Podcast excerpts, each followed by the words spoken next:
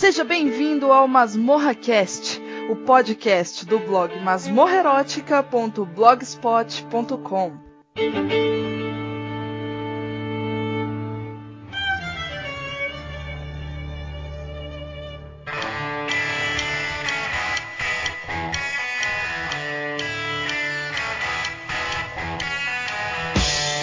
E aí, Marcos, tudo bem? Tudo bom, Angélica? E você? Beleza, estamos aqui para gravar a leitura de comentários dos podcasts anteriores, fazer alguns agradecimentos e já começamos o ano muito bem com promoção, né, querido? Mais uma maravilhosa promoção da Taverna do Ogro Encantado e do Masmorra Cast. Eba!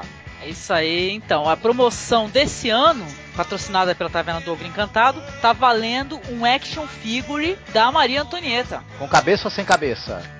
Acho que é com cabeça. Como é que os ouvintes fazem para poder concorrer a essa action figure aí, Marcos? Nós vamos fazer uma coisa bem criativa dessa vez e que ninguém tá fazendo. Você vai apostar em quais serão os vencedores do Oscar 2011. É, não, o nome disso é timing, pô. Ah, Então, é assim, o pessoal que mandar aí, é, vai mandar suas. Como é que diz? previsões, os seus palpites. Isso. O pessoal vai mandar aí seus palpites aí para todas as categorias, tá? E quem acertar, a maioria, tá? Vai ter que colocar tudo isso aqui embaixo nos comments, tá? Nos comentários. Quem acertar mais vai ganhar o action figure da Maria Antonieta, fornecida pelo pessoal da Taverna do Ogro Encantado. Que é muito Isso. legal, viu? Lembrando que a promoção vai até 24 horas antes da cerimônia do Oscar. Não venham mandar pra gente dia 28, por exemplo, um É, dia depois do Oscar, porque vão ser recebidos, né? Aham. Não vai dar uma despertinho mandar depois do Oscar, né? Tá valendo só até o dia anterior, não tem jeito. Hum. É isso aí. E o endereço do pessoal lá da Taverna do Ogro Encantado? A Taverna do Ogro Encantado fica no Shopping Vitrine Guatemi, Avenida Brigadeiro Faria Lima, 1795 a 1827, na Sobreloja 25. Na Taverna do Ogro Encantado você encontra tudo. Você encontra RPG, toy art, action figures, vários artigos de colecionador. E lá também é um ponto de encontro de eventos do pessoal que curte essa espécie de coisa, curte anime, action figure em geral. Tá? Eles também têm loja online, viu? Mas é para quem quiser contatar via telefone, ela é código 11, é 236-40268 o telefone. Ela é só tratar ela com a Mariana ou com o Pedro, né, Marcos? Isso mesmo, se você é um fã de toy art, de action figure, de anime, quadrinho, RPG, você vai ficar simplesmente louco quando você visitar a loja. É isso aí. Quem quiser participar da promoção, por favor, comente bastante, dê bastante RT e ajude a divulgar o podcast aí, beleza? Muito bem.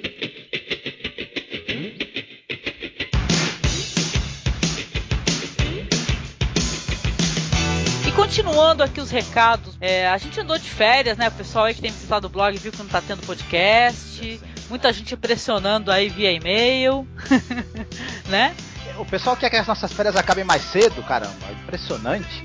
Pois é, eles não sabem o trabalho que dá pra manter esse blog aqui pra fazer podcast, não, viu? Mas é assim, a gente agradece, o pessoal tá super ansioso aí esperando o podcast nosso, tá? Pra gente é uma honra, viu? A gente fica muito grato saber que o pessoal tá ali ansioso, aguardando, pressionando. De qualquer maneira, voltamos ativa, né, Marcos? Estamos de volta com força total e você aí, ouvinte, que tanto esperou, reclamou, pediu, você já está em vias de escutar o primeiro podcast de 2011 do Masmorra. Olha só que beleza. Exatamente, essas férias foi muito legal, deu pra gente aproveitar, assistir bastante filme, o que a gente faz sempre, né? E tal, mas com um pouco menos de carga de trabalho, né? Relaxando em casa, que é bem melhor, né? Exatamente, a gente pôde assistir os filmes que a gente estava com vontade de ver para o nosso lazer e a nossa curiosidade, não os que estavam dentro da temática aí do podcast, né, que a gente faz. Uhum, isso, isso mesmo. Então, pra quem acompanha o blog aí no BPM número 17, a gente já falou que vai ter bastante coisa aí que a gente tá bolando e tal. E vamos começar a abordar clássicos, falar sobre umas temáticas diferentes, assim. O blog esse ano tem a intenção de virar site, né? Não vai ser mais essa coisa meio bagunçadinha que vocês estão acostumados aí. Vai ser um site bagunçadinho, não um blog bagunçadinho. Pois é, mas o nosso trabalho vai continuar o mesmo aí, é muita pesquisa, muita coisa nova pra vocês, tá? Aguardamos aí o incentivo de vocês comentando, né? O comentário é sempre um incentivo legal pra gente poder manter o nosso trabalho, sentir aquele ânimo, né, Marcos? Isso mesmo, você ouvinte do Masmorra, opine, dê sugestões, xingue, esteja à vontade. É isso aí, queridos.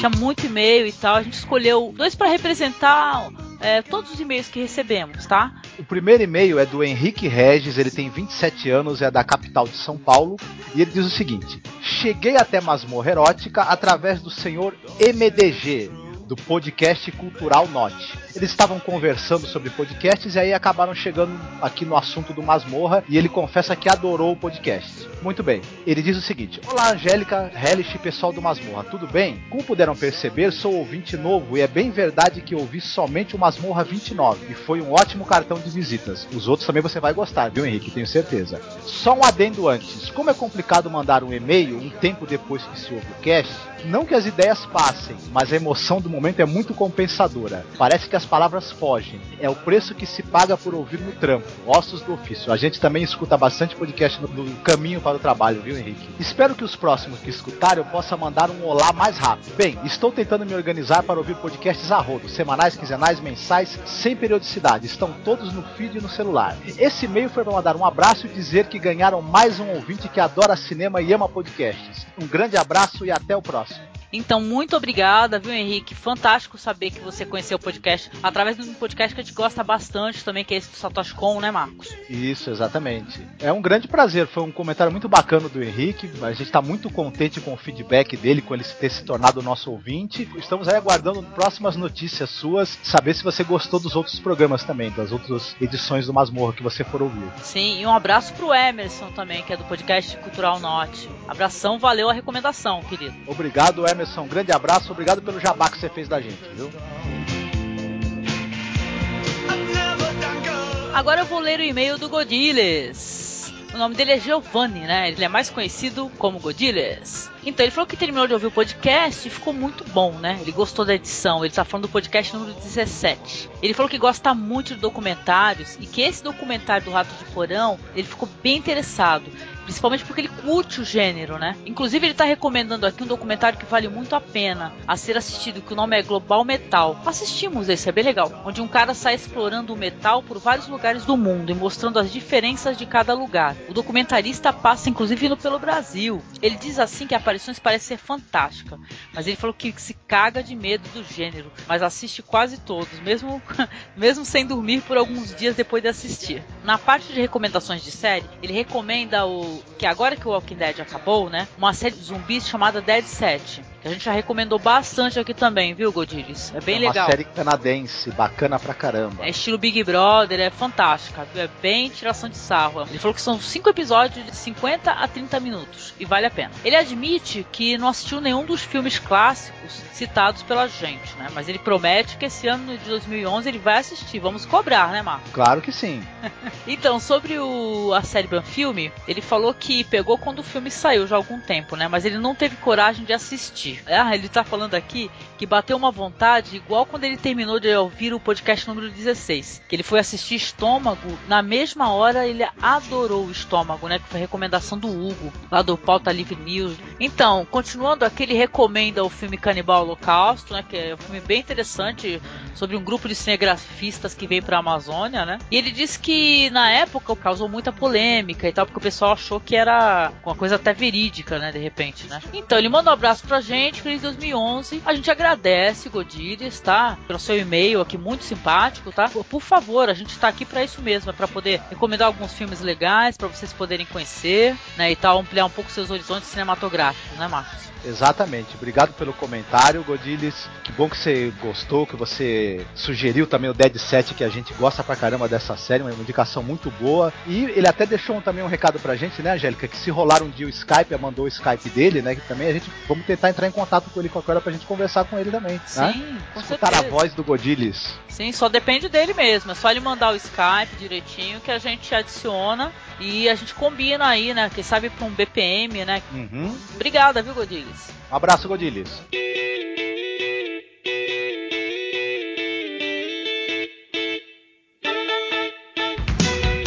Então, agora a gente abriu aqui uma sessão de abraços para todo esse pessoal que comenta no podcast, que dá aquela força, dá aquele incentivo, retuita, divulga. Esse pessoal foda que tá sempre apoiando a gente, sabe? Que vale muito a pena agradecer essas pessoas aqui. Eu quero começar pelo Kio Caio César do Farrazine. Abraço, querido. Felipe Preus, um abraço grande. Pro Calango, nosso colega já grande comentarista aqui do blog.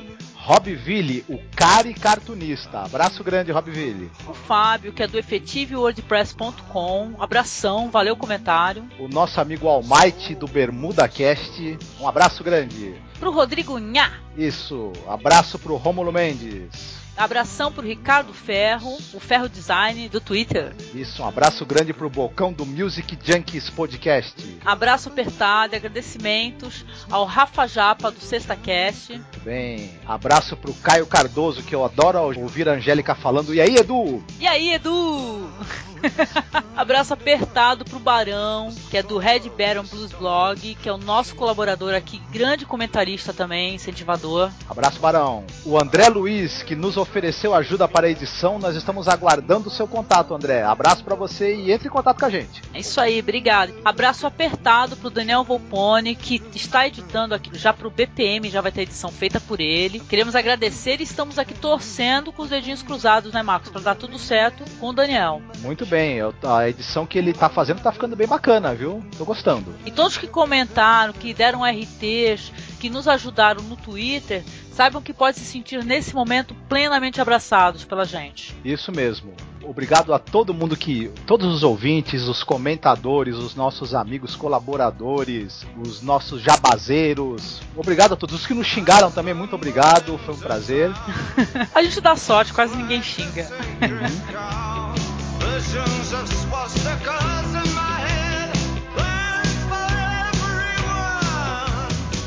E esse podcast que já está começando é sobre o David Bowie. Eu sou muito fã de David Bowie, Marcos.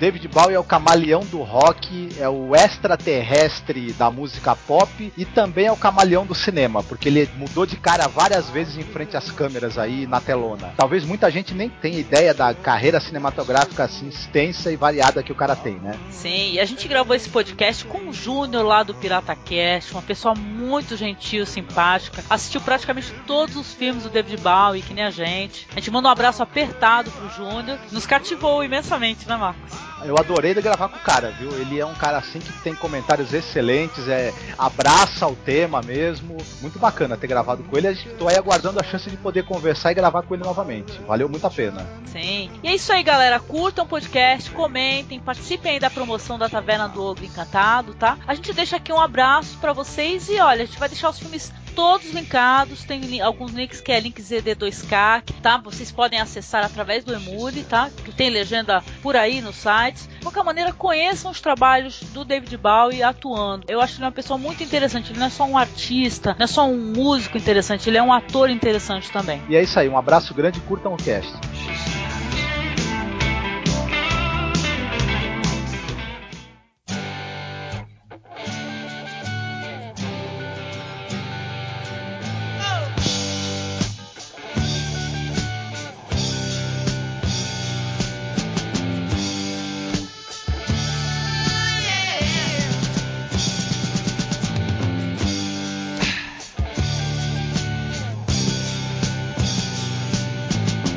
Aí, galera. Ano novo e podcast novo, né, Marcos? Ano novo e podcast novo. Voltamos aí aos casts temáticos. E começando com chave de ouro aí, vamos falar sobre um grande artista aí que é o David Bowie. Então, a gente pode até começar a falar já do Bowie a respeito disso. Ele é uma figura extremamente interessante, né? Ele é um cara assim, pouca gente é, é tão é tão carismático, digamos, tão magnético a figura dele. Agora, ele não é um grande ator, né? Ele não tem aquela aquela expressividade, não, não... Deixa eu só te cortar hum. aqui pelo seguinte. Tá, vamos fazer um paralelo. Eu mandei um texto para vocês e tudo, vocês devem ter dado uma lida. Tem outros caras que também são artistas, são cantores, que tentaram atuar. Entre eles, o maior, talvez o Elvis. Sim, 32 filmes.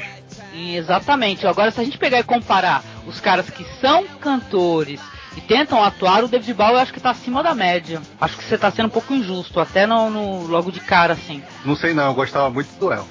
Ai, pelo amor de Deus, é tudo Havaí, eu, né? Amor eu tenho o filme do Elvis aqui, cara. Também, ah, né? Vai falar Adoro que o atua bem, então. Pra mim atua. Dublado então é uma maravilha.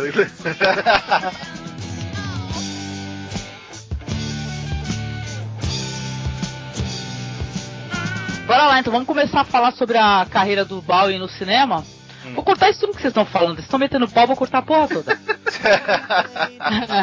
então, primeira coisa que o David Bowie fez, né, que pode se dizer que é um filme, é um show também, mas é um filme, é o Zig Stardust, né? Que ele é, tem um pouco assim, é meio documental, né? Começa mostrando os bastidores do show, né? Ele interpretou nos shows, né? E depois matou também no show, né? Eu acho que vale a pena até a gente, a gente falar sobre esse, esse filme que foi feito a, a partir do show, que é o seguinte, o Bowie, quando ele começou, ele não deu muito certo na música não, né? Ele teve uns grupos aí que ele era vocalista, não deu certo, ele tentou ser cantor de folk, ele deu certo mesmo com o disco em que ele encarnava o Zig Stardust. E aí, por conta desse sucesso, né, disco foi sucesso, começou a ter uma turnê de shows, onde ele aparecia com esse visual dele, meio alienígena, meio andrógeno, meio vá saber o que é aquilo, né? Foi feito um registro em filme desse show, que na verdade é o primeiro filme dele, onde ele interpreta a si mesmo interpretando o personagem Zig Stardust. Basicamente um show com o David Bowie, né? É, você tem no filme você tem aquele velho esquema, né, de registro de show, que é- mostra os bastidores, a preparação, o pessoal nos camarins, né, as conversas ali paralelas, depois entra no show mesmo, que é o a atração mesmo do filme é o show, a apresentação do Zig Stardust e, e as aranhas de Marte, né? É muito datado, mas é excelente. Na época fez barulho, né? Foi curioso, né? Aliás, a androgenia do David Bowie aí já rolou muita discussão sobre isso, né? pois é. Isso aí foi documentado por um cara chamado D.A. Penny Baker. Exatamente. E é um, e é um, um filme bem feito, né? Um bom registro de show. Tal, é interessante. N- Narrativamente falando, não tem nada demais, né? É um registro de show apenas, mas ele tem um cuidado assim com a fotografia, com retratar a figura do Bowie, que era o grande, né, mote aí desse filme, primeiro filme que foi feito, né? O Bowie, ele já ele começou no cinema, na verdade, antes talvez de fazer sucesso como cantor, ele fez uma série de pequenas pontas em filmes aí ingleses de vanguarda. Mas chamou a atenção, os filmes mesmo não fizeram sucesso nenhum, então é difícil até da gente, são filmes até difíceis de você encontrar pra assistir, né? E ele, em alguns ele nem tá com o nome de David Bowie. Então, a gente não vai se entrar muito nesse terreno aí do- das primeiras mesmo aparições dele no cinema em pontinhas, em cinema obscuro de vanguarda inglês dos anos 70, porque é até difícil de achar os filmes. É verdade, muitos filmes, até esse- alguns filmes citados aqui, eu não consegui encontrar. Descobri que tem outros filmes dele aí, além dos que eu consegui descolar, que eu não consegui achar. Simplesmente não tem lugar nenhum. É impossível de achar. Se algum é, ouvinte aí do Masmorra tiver conseguido assistir essas obscuras produções de vanguarda dos anos se- 60, 70 inglesas com David Bowie fazendo pontinhas e quiser dar informações, eu comentar, esteja à vontade, viu? And the stars look very different today. É isso aí, então vamos falar da primeira é, obra que o David Bowie trabalhou, né? Que é de um cineasta bem interessante. Eu assisti outros filmes desse cineasta e gostei bastante, que é o Nicolas Roeg, né? Que é O Homem que Caiu na Terra, né? The Man Who Fell to Earth, né? De 76. É, eu achei esse filme muito é, chato. Não, é, ótima definição pra esse não, filme. é assim, eu vou, vou até me explanar melhor, né? As coisas são contadas assim muito lentamente pra gente, assim, com pormenores, assim. É, esse Nicolas Roeg, ele. é, eu até assisti um outro filme dele bem legal, que é o Inverno de Sangue em Veneza, né? é, Que eu acho fantástico. Mas eu acho que é menos datado do que esse Homem que Caiu na Terra. Apesar de a gente, pra assistir cinema, a gente precisa superar a estranheza, assim, de um filme é, ter a cara de anos 70 e tudo. Mas esse é um filme que foi que nem Zardoz, que é um outro filme que a gente já comentou aqui, que é uma fase mais riponga. Não vou nem falar riponga exatamente, é uma fase é, cocotagem dos anos 70, entendeu?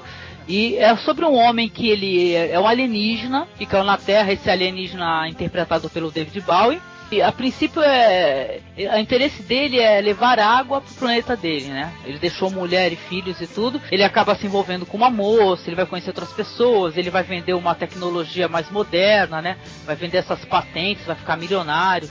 É um filme bem dramático e tudo, mas eu achei muito cansativo de assistir, Marcos. Pois é, eu adoro esse filme. Eu sabia que tu ia falar isso. É, é, por exemplo, ele, ele é um filme que ele tem a cara dos anos 70. E eu, na verdade, isso me agrada. Essa, essa coisa que ficou velha, que ficou é, fora de moda, né? Essa maneira de fazer cinema que não se faz mais. É justamente o que eu acho interessante. e Que eu acho Não, divertido eu acho de se que ver. Se né? uma coisa com cara de anos 70, só por ter cara de anos 70, não é Ah, mérito. não.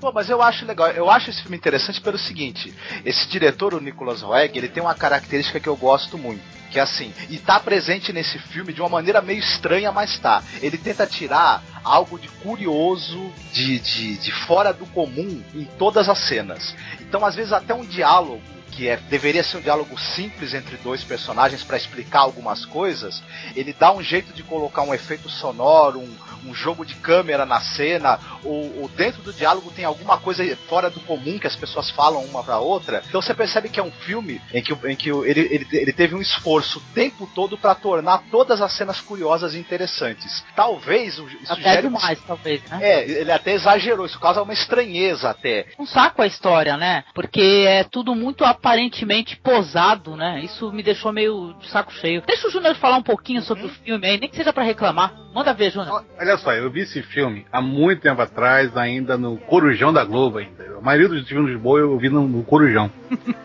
e esse filme me- é, é aquela história, tem cenas que são legais, entendeu? Esse- eu acho que esse filme é a fase mais alta, pelo menos no cinema, da androgenia do, do Bowie, né? Sim. Que ele tá completamente. Você não sabe o que é aquilo, né? Tem uma cena lá que ele abaixa a camisa e tá parecendo uma moça. Tem um cabelinho louro na frente do ruivo. É um troço completamente doido. Aparece e aquela ela. cena. Aparece lá. Aquela cena do, do, do, do biscoito voador, aquilo ali foi uma coisa assim, mais assim, sabe? Cinema experimental, sabe? Coisa doida, que não tem nada que tá na tela, mas tá na tela. Eu acho que esse filme ficou velho, ficou velho mal e é um filme ruim. Princípio de conversa é um filme ruim. Talvez na época das drogas em alto nível, o cara viajasse com o filme, mas eu sei lá, Marcos, eu não concordo com a tua opinião, não. Eu acho o filme ruim, não marca a época de 70. Ele talvez marcasse a época dos filmes mais loucos da época de 70, entendeu? Que quisesse mostrar alguma coisa e tudo mais, quisesse é, experimentar alguma coisa. O que, que é aquela espaçonavezinha dele cheia de pedaços de. de Espaçonave de barro.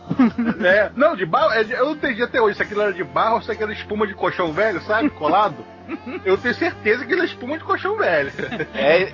Aquilo, Melhor que é, isso, só o Sean Connery de tanguinho e Zardos, cara. Mas aquilo lá eu acho que é espuma de colchão velho mesmo, viu? Pra dizer a verdade. Pareceu. Então, mas o mérito do filme, assim, vai porque é, toda obra ela é feita de algumas cenas interessantes, né? Que nem a gente tinha comentado. E esse filme aí, é, a parte que aparece o David Bowie como alienígena é de se cagar de medo. Dá um susto legal na gente. Na verdade é de se mijar de medo, né? Porque a mulher dele se mija na hora quando vê. É, porque ele arruma lá uma caipirona lá que gruda nele de tudo quanto é jeito. E a mulher, cara, ela chama ele de Tommy. O tempo todo fica Tommy, Tommy, o tempo todo atrás dele, né? E tudo ele, uma hora ele se injuria da mulher enchendo o saco o tempo todo atrás dele e ele, mostra a real aparência. É bem interessante, assim. O filme é bem via- viajeiro, assim. É, se é pra dar um, um sentido assim ecológico assim pra história, falar na importância da água e tudo, tudo bem, tem o valor dele. Mas é, se for que nem o Júnior falou, se for pra representar a psicodelia e essa fase da juventude dessa fase, eu acho que não passou no teste. E, eu- e a gente não tá aqui pra falar mal, porque eu não gosto de gravar podcast falando mal de, de filme, não perco meu tempo editando isso. Porém, eu acho que é interessante a gente é, falar sobre esse filme até pro ouvinte poder procurar e, e ter a opinião dele depois, né?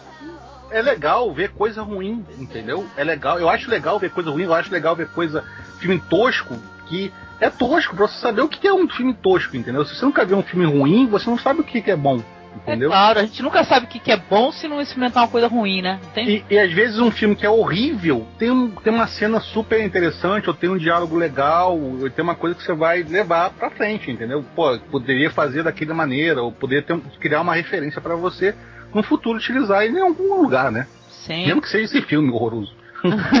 Já que o tema é o David Bowie, o que, que vocês acharam da atuação do, do David Bowie no primeiro papel dele? Que, vocês acham que ele se saiu bem, que ele deu conta do recado, que não? O que, que vocês acharam? Ah, eu gostei da atuação dele. Tava contido. Ou, ou então talvez ele estivesse atuando como David Bowie mesmo, né? Tava sendo ele mesmo. Hum, eu- eu- ele não é ele não é um mau ator. Tem, tem, tem cantores, tem pessoas que vão parar na, na por exemplo, jogador de basquete, ou, ou Britney celebridades que vão parar, vão parar aí no cinema e fazem cagada, entendeu? Vão pra pagar mico. Ele não é um ator bom, mas também não é um ator ruim. É um ator mediano, entendeu? Talvez se ele pegasse mais papéis secundários, a carreira dele, dele fosse melhor, entendeu? Sim. Eu acho que um ponto assim é positivo pra esse cara é que ele é um cara que se arrisca e faz papéis diferentes, né? Totalmente diferentes, né? A gente vai falar sobre isso aí. É, ele gosta É. de, de projetos assim, pelo menos nos anos 60 e 70, ele gostava de projetos exóticos e tudo. Mas eu acho que eu concordo com o Júnior numa coisa: ele não segura pra ser o protagonista de um filme, ele não tem essa capacidade dramática toda. Pra papéis secundários ele se sai melhor. Esse filme daí, até tem uma coisa interessante. É, talvez pra época não é, fosse um papel especialmente feito para o David Bowie. Por causa da maluquice, da, da androgenia dele, da, todo, todo o aspecto dele que ele levava na carreira dele musical, é, ficou bem como ele como um personagem alienígena, porque ele fica com cara mesmo de maluco alienígena. né? ele tem a- cara de alienígena, né? ele tem cara de. Pô, nesse filme, então, é o filme mais bravo dele de aparência, entendeu? Ele tá. Você não consegue. Tem cenas que você não consegue identificar se ele é homem ou se ele é uma mulher mesmo, realmente. Tá ali, tá no, no meio termo ali, entre o, um homem e uma mulher. Eu fiquei em dúvida se eu tava vendo um homem, uma mulher ou uma lesma em certas cenas. Na E verdade. eu acho. Tem uma cena ali que ele tá vendo uma empregada de televisão ao mesmo tempo. Aquilo dali o Watchman chupou, né? Porque no referência escambau, né? Porque é, mais, é basicamente um personagem louro que é inteligente pra caramba, então se, é, o sinônimo de inteligência ficou ver televisões e vários monitores ao mesmo tempo, né? É, detalhe é que no final do filme ele grava um, um disco, né? Porque a, em teoria a esposa dele lá no planeta dela con- consegue escutar o rádio, né? Ele grava um disco e ele acaba sendo. é, tem muitas reviravoltas, né? Mas ele acaba sendo encontrado depois porque ele grava um disco e o cara acaba encontrando ele lá, o cientista. É. É isso aí. E ele grava um disco, mas com o nome de Zig Stardust? Não, né? Espero. Não, é The Visitor. Ah, The Visitor, muito bem. Não, e parabéns pra equipe de defeitos especiais do filme. O filme tem cada defeito especial maravilhoso, um melhor que o outro. Tem umas viagens foda, né, cara? O pessoal tudo assim, parece que alienígena só sabe só pular rodando no meio da aguinha, cara, o tempo todo. Ah, e não, e outra coisa, e aquela cena em que ele vai transar com a mulher dele e vai aparecendo cenas de como era o sexo no planeta dele. Aquilo também é não sei o que, né? O que, que o É isso que eu ia falar. Não, tem uma outra cena também, logo no começo do filme, que ele tá, tá um outro cara lá que vai acabar sendo um dos funcionários dele. O cara tá transando com a namorada dele e vai aparecendo ao mesmo tempo uma peça de teatro kabuki, entendeu? Eu achei aquilo uma viagem foda, cara. Não, é, eu acho que o que melhor define esse filme é o trailer desse filme. Se você conseguir achar o trailer e botar no post, o pessoal vai saber a cara desse filme, entendeu? É maravilhoso o trailer. É maravilhoso.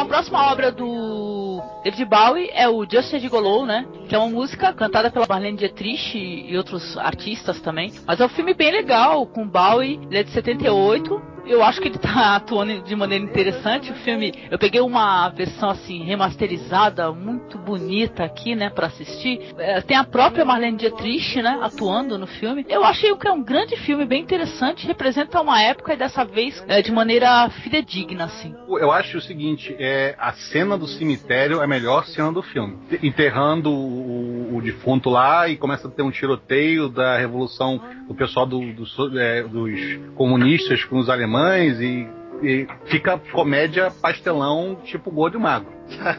Sim, não, o filme ele tem um clima de comédia pastelão. O Marcos não gostou muito da moça que faz tipo de um par romântico com ele, mas eu achei legal, gostei, viu? Ah, mas eu achei que é, é que, eu não- é que é o seguinte, quando eu comentei, eu tinha visto o filme pela metade. Depois aí, eu, é, vendo o filme até o final, deu pra entender o papel dela e aí eu retiro o que eu disse. É interessante a atuação dela. Esse é o último filme da, da, da Marlene Dietrich, né? Isso. Exatamente. Exatamente. Ela canta, né? Tem música dela no filme, é muito bonito. Então conta a história de um rapaz, de um alemão, né? Que ele vai pra Primeira Guerra Mundial, né? Só que ele é meio. É um cocotão, sabe? Que. Ele é um janota, né? E ele, e ele chega no, no- no- na- nas trincheiras no último dia da guerra. Quando ele vai fazer o primeiro ataque, a guerra acaba, né?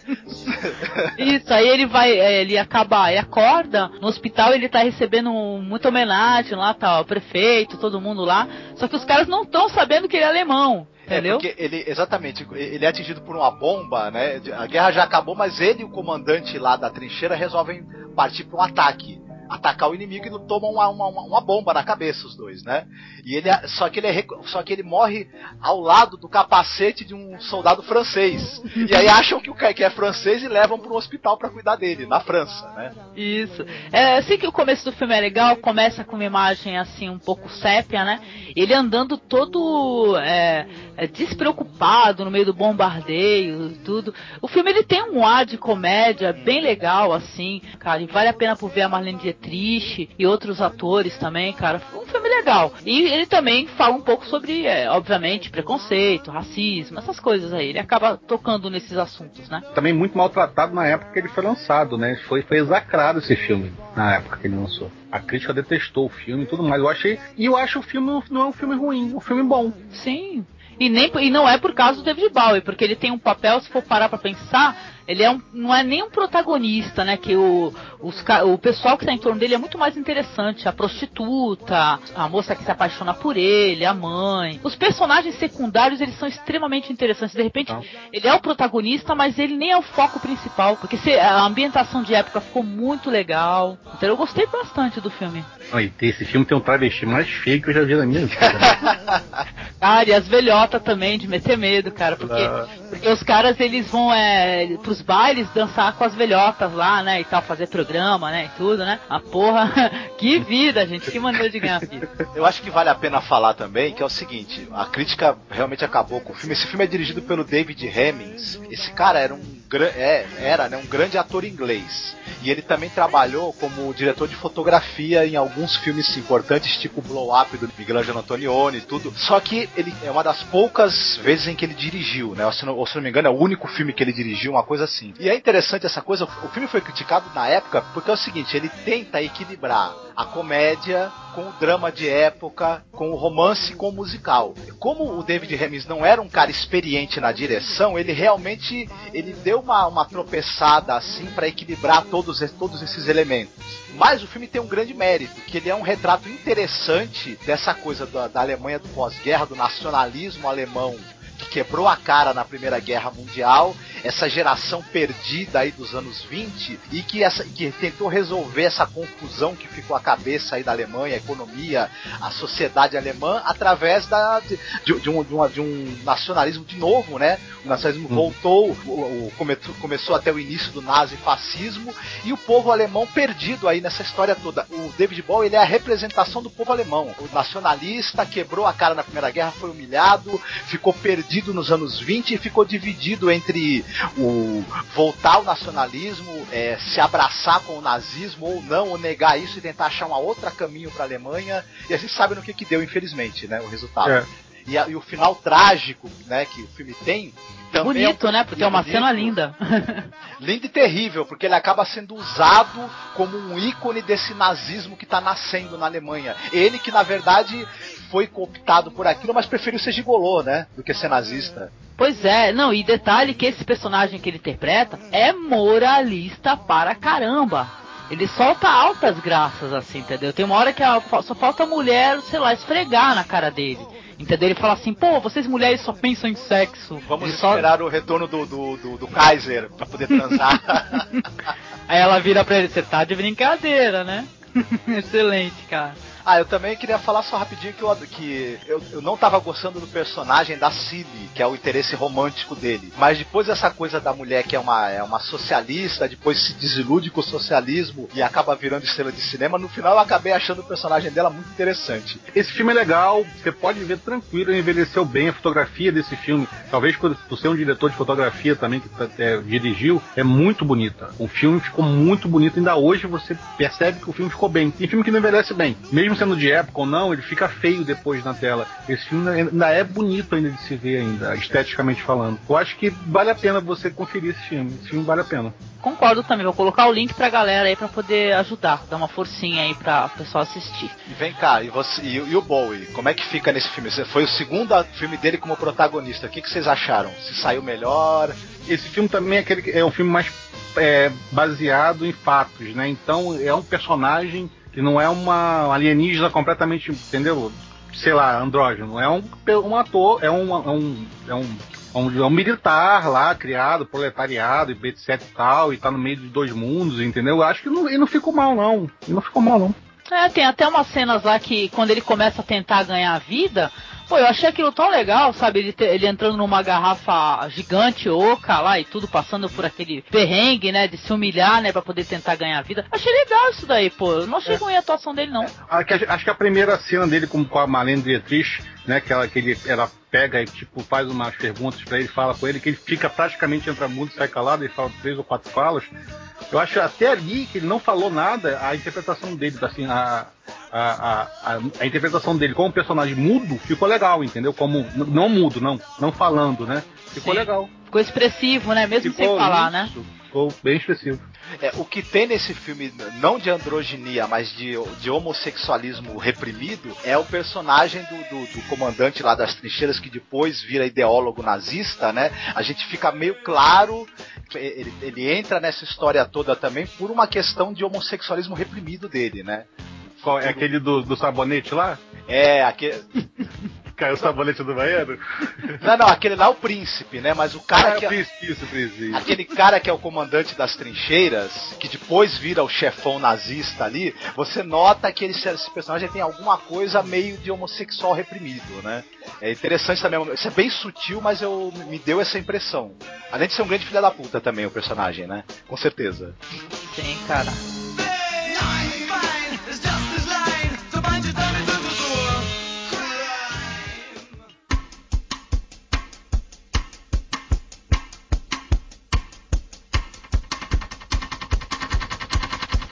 Então, legal. O David Bowie, em 1983, ele fez um filme do Tony Scott chamado The Hunger, né? Fome de Viver aqui no Brasil, né? Que é um filme excelente, na minha opinião.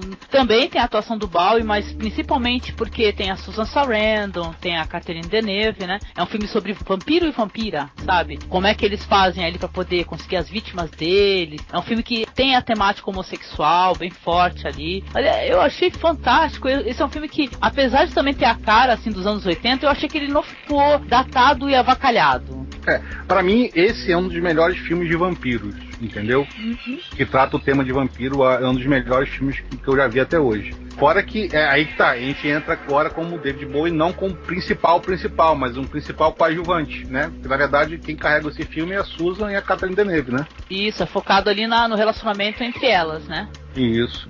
Ah, eu quero falar algumas coisas. Os primeiros 10 minutos desse filme são espetaculares. Aquele, quando eles estão naquela boate, naquela discoteca, ao som da banda Bauhaus, escolhendo as vítimas. Depois, quando eles levam as vítimas para casa para atacá-las. E, e, isso misturado com as imagens daquele macaco que tá de laboratório que tá tendo envelhecimento precoce, destroça a companheira dele. Esses primeiros 10 minutos acho que ganham qualquer um que esteja assistindo ao filme, né? Outra coisa, esse filme falam muito da influência do que o Coppola no, no Drácula de Bram Stoker teve do filme de 22 do Murnau, o Nosferatu, uma sinfonia de trevas. Agora esse filme Fome de Viver também influenciou muito o Drácula do Coppola. Tem uma cena em que, as, em que a a Miriam, né? Que é a personagem da Catherine Deneuve, ela, ela tá vampirizando a personagem da Susan Sarandon, você tem o sangue correndo e corta para uma cena no restaurante em que o cara tá cortando um rosbife. essa um rosbife sangrento. Essa cena é muito parecida, para não dizer que ela foi recriada, né, no Drácula de Bram Stoker, que o do Coppola, na hora em que eles cortam a cabeça do personagem da Lucy. E a cena corta justamente para uma mesa onde o Van Helsing tá cortando um rosbife sangrento para dar pra personagem da mina. Então, tem- além da coisa da do, do uso das, das roupas esvoaçantes, dos vampiros, e essa coisa também de, de você ter o vampirismo também como uma coisa de doença sanguínea. Então esse filme influenciou muito o Drácula de Bram Stoker, do Coppola. Esse filme é demais, viu? Fome de Viver. Até mesmo eu acho que o, o clima ali entre a Susan e a Catherine é, é o clima do Drácula e a mina. Sim, No- exatamente. no. É o clima, é exatamente a mesma, a mesma situação, a mesma. É, é, é aquela estratégia difícil, né? Só vendo mesmo pra comparar, mas é o mesmo clima de, de- entre os dois personagens, os quatro personagens. Né? É até, eu diria até que é um clima assim de pupilo que acaba superando o mestre, né? No final de contas, né? E é baseado num livro, a gente não deve esquecer de citar isso daí. Eu até li o livro, o livro é bem legal, viu, gente? E é, eu tenho uma curiosidade sobre esse filme, porque tem um documentário bem legal, assim, só pra citar pro pessoal, que é chamado The Celluloid Closet. É, fala sobre o cinema, é, a temática do sexo, do homossexualismo dentro do cinema desde os anos 20, sabe? Até a atualidade. É muito legal, com muitos depoimentos, né? Dos artistas falando como é que foi pra ele- pra eles fazer certos filmes e como é que eles é, burlavam é, certos preconceitos, né? Pra não ficar uma coisa totalmente aparente. Tem a Susan Sarandon comentando sobre o Fome de Viver, que os, dire- os diretores eles queriam evitar uma cena de beijo das duas, né? Porque ficaram com medo de chocar, né? De isso ser chocante, o pessoal não gostar. E a Susan não permitiu, né? Ela falou assim: Nossa, mas é para mim é uma honra poder beijar a Catherine Deneuve, né? Achei isso tão bonito, sabe? Porque eu sempre achei ela uma atriz muito corajosa, sabe? Uma pessoa muito interessante. Achei bonito que esse filme é da década de 80 e eu era adolescente na década de 80, né? Então, esse filme era uma coisa linda de passar na De qualquer adolescente maluco. Oh, imagina, na época que não tinha nada, só não tinha internet, não tinha nada, o máximo que você podia pegar era um catálogo de revista, imagina um filme desse. É alegria. É um filme excelente? Esse daí é altamente recomendável, né, Marcos? Esse filme é um grande marco na carreira do diretor Tony Scott, que é o único filme que ele dirigiu que presta. né? Uma coisa importante de falar que é o, o Tony Scott é o diretor de filmes assim famigerados como Top Gun, né, que é um horror, e enfim esse último filme aí do, do John Travolta do sequestro do metrô, que é outra bomba. Enfim, o Tony Scott é um diretor de um, de um monte de bombas, né? Gun esse- é outro filme gay também, né? Interessante, né? É, mas é um filme gay sem qualidade, né? Esse, pelo menos o- o- esse filme do, do Fome de Viver. É, esse filme também tem uma cena, eu vou tentar não dar spoiler, viu? A cena. Não é a cena final do filme, é a penúltima cena do filme. Pra mim, ela é uma das cenas mais espetaculares do cinema de terror em todos os tempos. Não é nem só do cinema de vampiro ou do cinema dos anos 80. A cena, a penúltima cena do filme é um primor em todos os sentidos. Vale o filme, viu? Embora o filme todo seja bom, mas essa cena aí é só não vou contar porque entregar o final do filme não dá, né? É sacanagem. E detalhe, falando em atuação do Bowie nesse filme, eu achei que ele tá interessante também, né? E tal, ele tem uma atuação contida, né? Ele não se é, como é que eu posso dizer? Ele não é, se arrisca muito assim na atuação, né? Mas fica uma coisa interessante, ele pelo menos não estraga a história. Isso daí é, eu acho que é um ponto positivo pra ele. Ele não estraga a história. É, ele também tá. Nesse filme ele tem uma ajuda de duas coisas. O personagem dele é maravilhosamente bem escrito no roteiro. Ele, ele aparece até mais ou menos acho que os primeiros 20 minutos de filme, 25 minutos, mas ele percorre todo um arco dramático muito interessante de, de repente começar a envelhecer, o desespero e a não aceitação da morte, não, não da morte, né, mas do envelhecimento que se aproxima. É, tem aquela tem uma cena também que não dá pra falar qual é que é para não entregar que é, um- é uma cena de que é um suspense muito dramática que, tem, que é dele com aquela menina que vai tocar Uhum.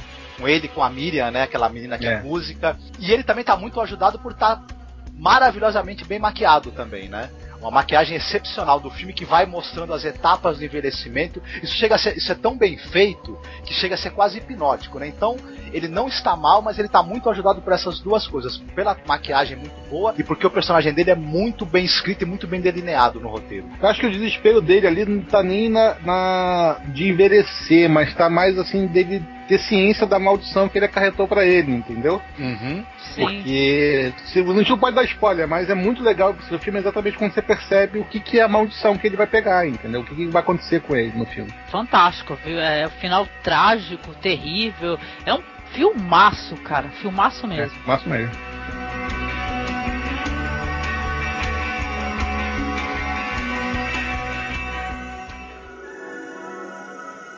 Merry Christmas! Merry Christmas! Mr. Lawrence.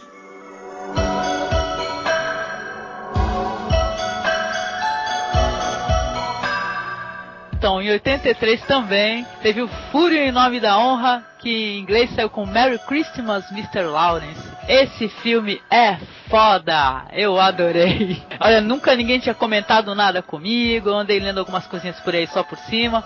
Assisti o filme, achei o filme delicioso e por um diretor que eu curto pra caramba, que é esse Nagisa Oshima, fez o Império dos Sentidos. E olha, fantástico, um filme excelente. O Bowie, eu achei, nesse momento eu achei que o Bowie tá interessante pra caramba, mas é claro que tem outros personagens que estão total e completamente foda, né, Marcos? Pois é. Eu, eu não, eu vou te falar uma coisa, eu não tinha assistido. Eu tinha assistido quando eu era criança, eu não lembrava mais direito do filme. Não, tu viu criança? O que, que você entendeu criança na época, tu lembra? Porque não, criança não pega algumas sutilezas, né? É. Eu, eu gostava de filme de guerra. E, e, na época que eu assisti do filme, eu não gostei, porque eu estava esperando, eu criança, né? Batalha, luta, né? batalha, heroísmo e tudo. E esse filme não é, não é nada disso. Agora, revendo, eu gostei bastante. Ele é um filme sobre choque cultural, em primeiro lugar, né? O- Uhum. os, os- os ingleses ali tendo que conviver num campo de prisioneiros com os japoneses, né? Então, e os japoneses imbuídos daquele nacionalismo e daquela ótica meio samurai moderno que eles estavam, né, dominado, o exército japonês estava dominado no- na época da Segunda Guerra. Ao mesmo tempo, é um filme sobre amizade também, que a gente vai ter ali o personagem vivido pelo por esse ator espetacular que é o Tom Conte, né, que é o Mr. Lawrence no filme. Delicioso, delicioso. Né? E, e essa amizade, não é exatamente uma amizade, existe uma admiração mútua dele com, o- com o, o Sargento Hara, que é vivido pelo Takeshi Kitano, que é outro ator que eu gosto muito. Amizade é bondade da sua parte. Se você viu mais velho agora, você pode falar o que que era, mas na, É, na é um criança filme- você percebeu qual é a amizade. Então, é um filme que é totalmente homerótico, né? Isso aí é. Exatamente. Mas eu acho que no caso é, é mais claro o, o homoerotismo entre o personagem do David Bowie, que é o Jack Sellers, e o personagem vivido pelo músico lá, o Ryushi Sakamoto, que é o, o comandante, que eu esqueci o nome do comandante agora. Tu lembra, Angélica? Ai, não lembro, cara, mas eu sei que uma coisa é a seguinte: na hora que eu olhei esse comandante aí, rapaz, com sombra no olho e lápis de olho, eu falei, ixi, rapaz, esse daí é. Não, e a sobrancelha feita, entendeu? Aquela sobrancelha feita que é uma beleza, aquela maravilha Ah. sobrancelha. Então, o personagem, o David Bowie, ele faz um prisioneiro, né? O filme não começa com o David Bowie, eu acho que isso é interessante a gente até falar. Começa mostrando o acampamento lá dos prisioneiros, né? E tem um coreano, qual, qual é a nacionalidade do rapaz também que foi pego?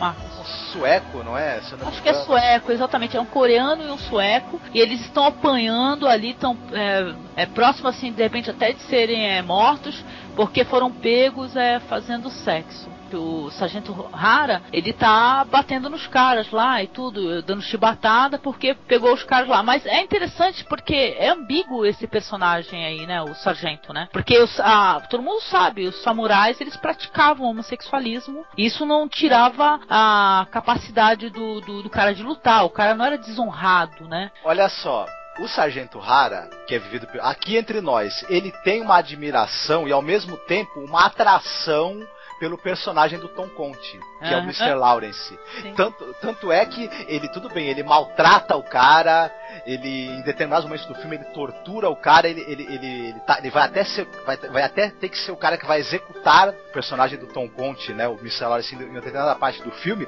mas ao mesmo tempo você sente que ele tem uma admiração também pelo cara, a- pelo cara gostar da cultura japonesa, e tem ali no fundo também uma atração, né? Tanto é que, sem querer dar spoilers entregar, mas não tem como não dar, tem uma cena maravilhosa em que, como eu te falei, ele, em determinado momento do filme, ele acha que ele vai ter que matar o personagem do Mr. Lawrence.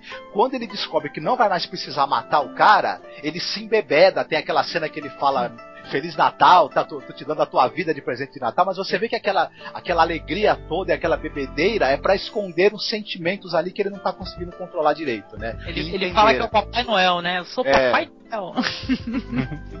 Cara, eu sei que é bem legal, assim. É um filme muito interessante, a, a, mesmo é, além desse fato é, de falar sobre homossexualismo ou não, eu acho bem legal, assim, porque é, mostra esse pessoal, assim, a, as esperanças desses caras, né, meu? Os caras, eles estão ali estoicamente, entendeu? E tem personagens impressionantes que tem, é, fora esses daí que nós citamos, também tem o líder deles lá dos prisioneiros, que aquele cara é foda. O comandante chega para ele e fala, ó, me revela aí quem são seus engenheiros aí, é, de armas e tal, eu quero saber o nome deles. O cara não fala, entendeu? Ele fala, não vou falar, não vou falar. E tudo sem medo, sabe? É, é muito bonito. Não sei se é spoiler a gente falar da cena do beijo, mas é uma cena muito bonita, mas depois, quando eu comentei sobre ela, eu dei risada pra caramba. É muito engraçado que o cara tem um desmaio, né? Quando recebe um beijo. É, o cara fala assim, oh meu Deus, o cara tem um efeito Pokémon, né? Um negócio assim. é, só pra gente citar, localizar aí o ouvinte, esse, o, os prisioneiros ingleses estão lá presos no campo japonês e o comandante do campo, quando chega esse prisioneiro novo, que é o David Bowie, ele já conhecia o cara de uma corte militar, de uma corte marcial que tinha havido e ele defendeu o personagem David Bowie, porque foi amor à primeira vista, né? ele se apaixonou pelo cara, ele, ele, ele na hora que ele viu aquele soldado. É, loirinho, com aquele ímpeto, aquela coragem suicida de fazer guerrilha. Ele cada cor. caiu de amores na hora. Já no campo, quando ele, ele como comandante do campo, ele está exigindo do comandante das forças inglesas que estão presas ali que ele revele os especialistas em explosivos que tem no campo e o cara se recusa pela honra militar dele, ele vai querer matar o cara, o David Bowie, sabendo da paixão que ele sente, se coloca na frente e dá um beijo em cada rosto e o cara se desmonta e todo o regimento japonês se desmonta também junto naquela hora, numa catarse maravilhosa ali, né? Ou uma purpurina danada, né? Uma purpurina pra lugar. É um filme belíssimo e eu gosto muito desse diretor, viu? Eu achei interessante porque quando eu vi que o diretor era esse Nagisa Oshima, eu falei, porra, vai ter alguma coisa aí, né? Porque esse cara ele curte, né, trabalhar erotismo, etc, né? Mas foi tudo assim bem é, sutil, né? Que nem você falou, tu assistiu o filme criança, tu não sacou, né? No mínimo, teu pai também deve ter assistido, né? Será que ele também percebeu na época? Senão ele não acho que ele nem deixava. Né? Não, meu pai olhou assim e falou: Hum, tremenda bichona. Não sei se ele sacou. é, com certeza. O, o, o, que me marcou nesse filme quando criança foi o seguinte: a relação que ele tem com o que o, o Boi, né, tem com o irmão dele. Porque ele é o irmão mais velho, eu também sou o irmão mais velho. Eu também já saí na pancada com 200 mil crianças por causa da minha irmã que criava confusão com todo mundo porque era o irmão maior dela, entendeu? Sim. Que a, a, apontava ainda por cima lá, resolve com meu irmão, entendeu? Então, aquela, aquela cena ali, aquela primeira cena que ele defende o irmão e, e, manda o irmão correr, não, tu vai correr, vai chamar alguém para me ajudar, e eu seguro aqui todo mundo, é uma coisa assim que me marcou, porque eu. É aquela história, você, eu me identifiquei com aquele personagem naquela hora. Sim, cara. E é, fora que é muito bonito, né? Porque, olha só, né? O irmão dele, ele cantava com uma voz de anjo, né? Por sinal, uma voz lindíssima de anjo. Depois que ele, mais pra frente, ele acaba sofrendo uma decepção com o irmão mais velho, ele para de cantar. Ele conta assim, o David Bowie conta lá na prisão, fala, olha, meu irmão parou de cantar. Hoje em dia ele é casado e é um fazendeiro. Sabe, pra você ver, né, como é que é, né, as relações é, interpessoais, né. E, e aquela história, o arrependimento dele também de não ter protegido o irmão, que era uma escolha dele proteger o irmão. E aquela hora ali ele falou assim, ah, não vou proteger meu irmão, entendeu? E, e acabou gerando aquilo tudo, né. Eu acho legal, esse filme é muito bom, o David Bowie tá muito bem nesse filme. Aquela cena que ele tá completamente, não sei se tá louco, se tá delirando, a gente não sabe dizer que ele começa a se barbear e fumar o um cigarro, tomar um café, entendeu? Tipo, tá completamente louco ali naquela hora, mas Tá é, excelente. É, é, é, linda aquela cena, aquela cena é linda. E a música, né? Eu acho que é, é, uma outra coisa que marcou nesse filme é a trilha sonora. Essa trilha sonora desse filme, tipo, ela marcou qualquer filme, qualquer coisa japonesa, eu penso nessa trilha sonora. É, é, e, é, e, é, do próprio cara que faz, que faz o comandante, né? Que é Ryushi Sakamoto. É. Legal, né? Olha, muito bonita. A trilha é linda, cara. A, a fotografia também é linda. Você vê as flores, vê a, a, as cores da, da, Porque é filme de 83, né? É 83 ele, né? Hum. Então é um filme antigo. Cara, é lindo, é lindo, é lindo. O filme é lindo, é esteticamente lindo o filme. E assim, eu acho que até para quem nunca assistiu o filme, já deve ter visto a cena famosa que o filme tem, que é o David Bowie todo enterrado, só com a cabeça para fora, né? É, vive aparecendo naqueles melhores momentos do cinema no Oscar. Sempre aparece. Isso, sempre aparece, porque é uma cena famosíssima. E o, na, um momento no filme também onde isso acontece, o que acontece depois, também é lindo, viu? E pô, o Takeshi Kitano tá maravilhoso, cara, tá maravilhoso, cara. Mas a gente é suspeito que a gente já gosta do Takeshi. Eu me emociono muito com a cena, com, com, a, com o final do filme, que é muitos anos depois do, é, do final da guerra.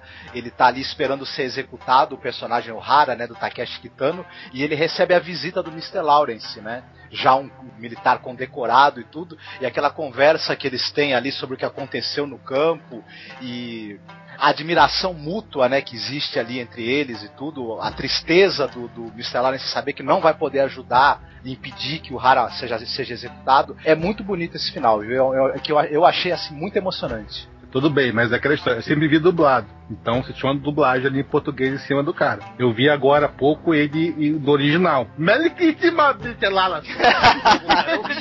Na mesma hora, não teve como não rir, entendeu? Tem, ah, isso é uma coisa que eu acho que vale a pena falar, viu, Júnior? Você tem razão. Algumas interpretações aí dos, dos orientais foram prejudicadas mesmo por eles estarem tentando falar inglês. O Takeshi uhum. Kitano não conseguiu. Outra interpretação que eu acho que ficou muito prejudicada por isso, até mais do que o Takeshi Kitano, é a interpretação do, do comandante do campo ele não consegue é, falar direito o inglês. Quando ele vai tentar falar mais grosso, falar de maneira mais veemente, ele começa a tropeçar no inglês, nunca dá certo aquilo. É, é tipo assim, é, o filme, se você for ver sem legenda, tem hora que você não tá entendendo nada que tá falando. Entendeu? É, você tem que ver com uma legenda boa, porque naquela hora você vai descartar o que está sendo falado e vai ver na tela, porque não tem como você entender uma palavra que está se falando. Mas eu acho até que passa uma verdade pro filme, entendeu? Passa a verdade que pô, é, é, é, quando você está numa prisão e tem pessoas de outro país tipo, te aprisionando lá numa guerra, o cara não vai falar perfeitamente em inglês britânico, entendeu? Ele vai falar o inglês é, chinês lá, que é inglês diabo, é aquele lá que ele tava falando.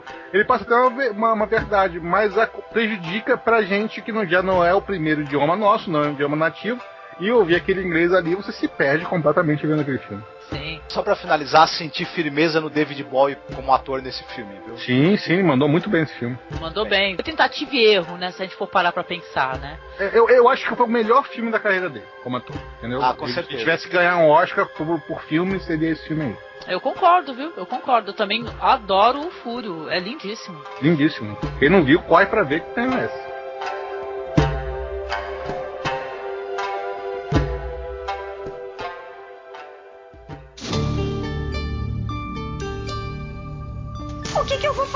O único jeito de sair daqui é tentando uma dessas portas.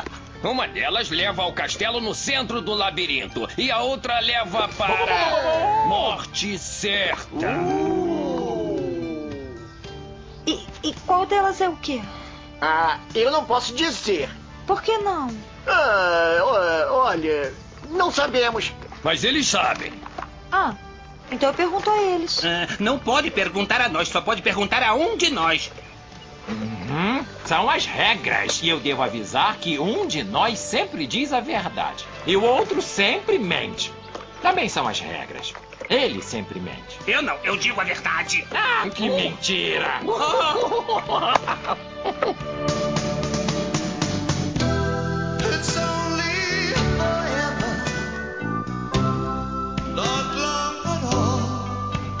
Tem o Absolute Beginners, né? Mas a gente não conseguiu é, encontrar esse filme para assistir.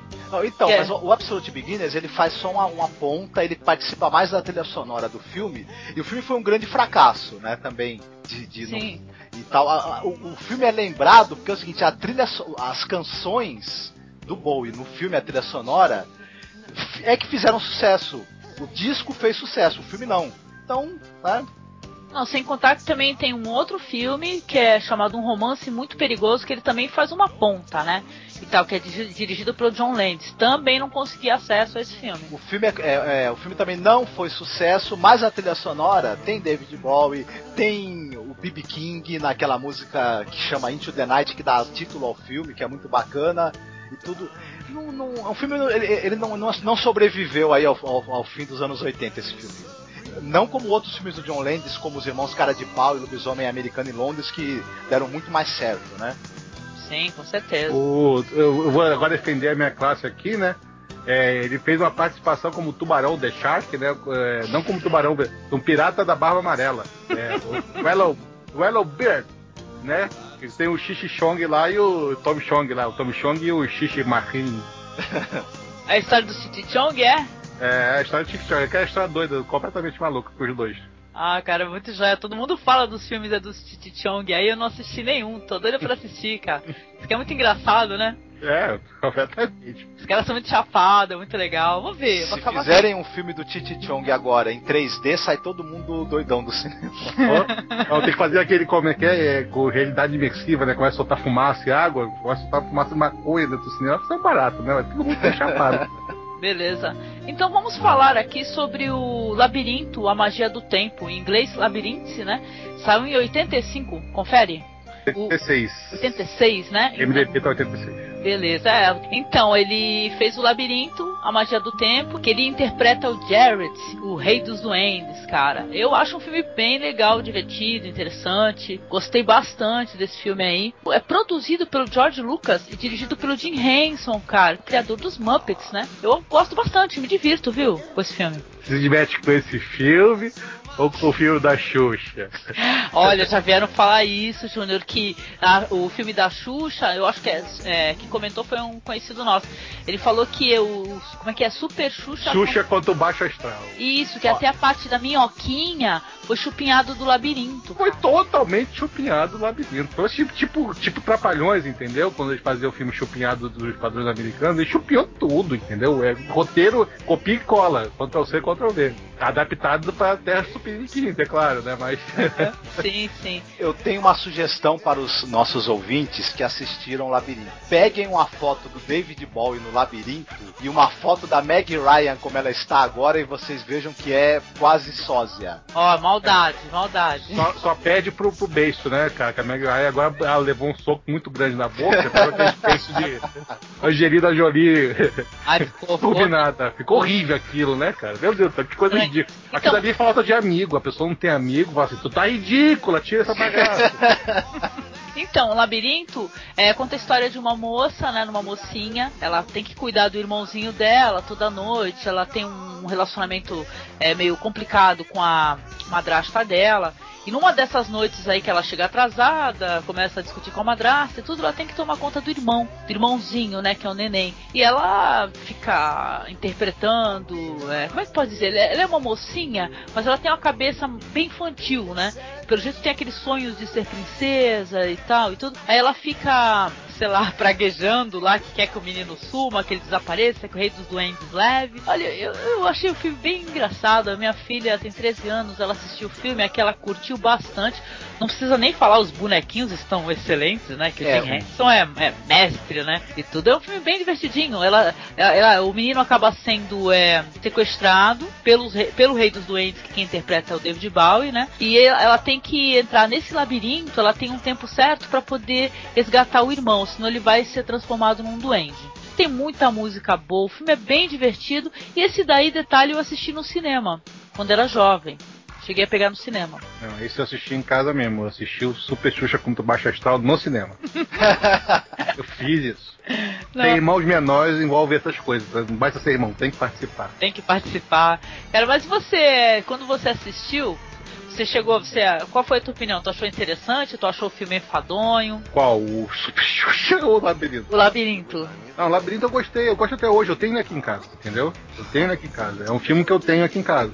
Eu gosto do Labirinto. Eu acho que tem filme que acontece. Tem gente que fala, ah, tem aquela história do, do Jovem Nerd lá que fala tem a regra dos 15 anos. Não. Você que tem que botar a sua cabeça quando você tinha 15 anos e dar desculpa pro filme em algumas coisas. Por exemplo, efeito especial. Efeito especial, depois de 3, 4 anos, o efeito especial que era maravilhoso há 4 anos atrás é péssimo hoje em dia. Vai ver, vai ver o Exterminador do Futuro 2 o efeito especial do Homem de, de Ferro lá, que, que, é líquido lá. É horrível. É monstruoso aquele efeito. É horrível. Verdade, mas é. na época era maravilhoso. Então, às vezes, quando as pessoas esquecem desses pequenos detalhes e acham ah, que aquele filme é muito ruim porque o efeito especial. Não, o filme é bom fora o efeito especial. Se, se você quiser ver um filme só por efeito especial, não veja. Veja o filme como é bom. Ele não é um filme adulto, ele é um filme década de 80, musical, gostoso. E eu adoro musical. Também eu faço uma coisa, eu adoro musical, eu adoro Cantando na Chuva, tem Cantando na Chuva, tem Noviça Rebelde, tem um, um pencado de musical em DVD aqui em casa. Olha, eu adoro musical também, é um gênero muito legal, viu? E as músicas, é, o álbum que é trilha sonora desse filme é muito legal também, com músicas do David Bowie, assim, é bem divertido. E os bonequinhos são maravilhosos. Tem uma cena no filme ali que tem um cavalheiro lá que ele monta um um cachorro super peludão lá, que ele tem que ir pro pântano do fedor, e a cada passinho que ele dá, é, escuta assim um barulho de pum, é fantástico aquilo. A criançada se arrebenta de dar risada. Sim, sim, sim. Muito bom, cara. Eu acho que vale destacar umas coisas nesse filme também que eu tava assistindo agora me chamou a atenção. Uma coisa é a, é a presença da, daquela menina Jennifer Connelly, né? Sim, ela tá primeiro- muito bem no filme. Segundo filme dela, né? O primeiro foi Era uma vez na América, né? Isso, é, ela foi escalada pro filme justamente porque todo mundo ficou encantado com ela no Era Uma Vez na América. Então, por causa disso que ela também foi escalada para esse filme Labirinto. E funcionou muito bem. Outra coisa é o filme falar dele visualmente.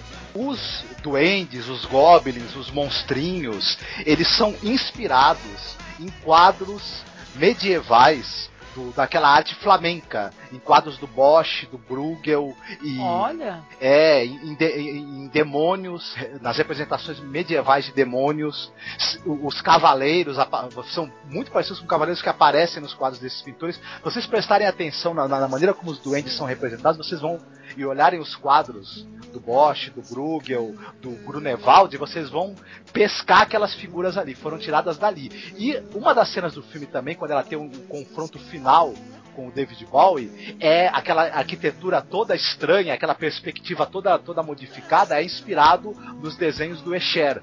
É. Eu, eu, eu, eu também vou falar uma coisa pra você. Eu não sei te dizer, mas na década de 80 tinha também uma, uma linha narrativa de filme que já era sucesso já, que, que me lembrou muito esse filme quando eu vi esse filme pela primeira vez, que era História Sem Fim. Esse, lembra- esse filme lembra muito História Sem Fim. O Entendeu? andamento da história, lembra mesmo, viu? Ele O- sofre influência. Ele sofre. Ele, ele, é aquela história, ele pode não assumir que foi, mas foi. Eu acho que, tipo assim, fizeram História Sem Fim.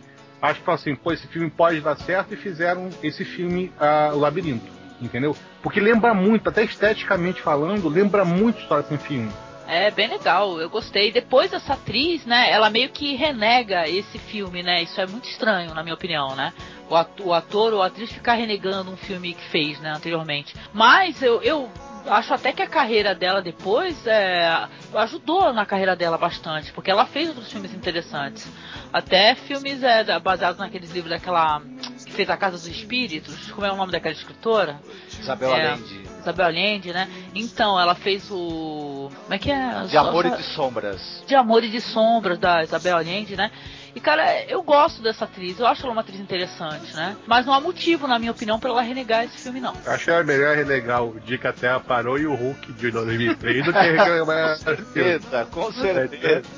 É, aquele filme assim pra você ver com seu espírito criança, entendeu? Não é um filme adulto, não é um filme que, que vai te passar uma coisa assim, ó, que filme maravilhoso e textos maravilhosos, mas é um filme infanto-juvenil bom pra ver. Se você gosta de história sem fim, vê esse filme se você não viu ainda, que você tá perdendo o filmanço.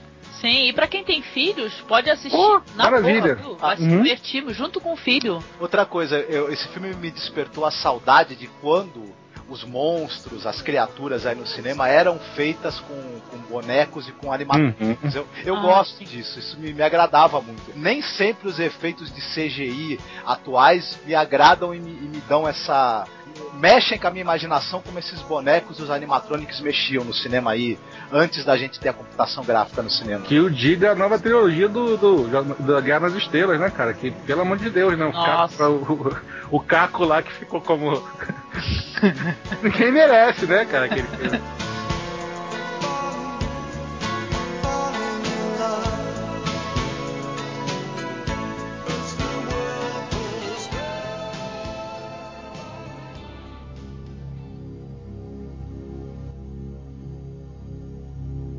You do understand what has to happen. We have a space for you up on Golgotha. 3,000 skulls there by now. probably more. God! I do wish you people would go out and count them sometime. Maybe you'd learn a lesson. No. Probably not.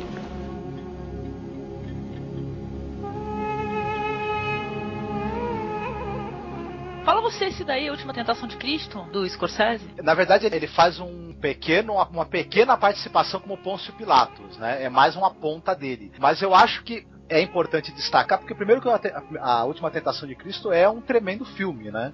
Sim, sim. Muito polêmico na época, né? um filme que foi mal recebido também na época pela crítica.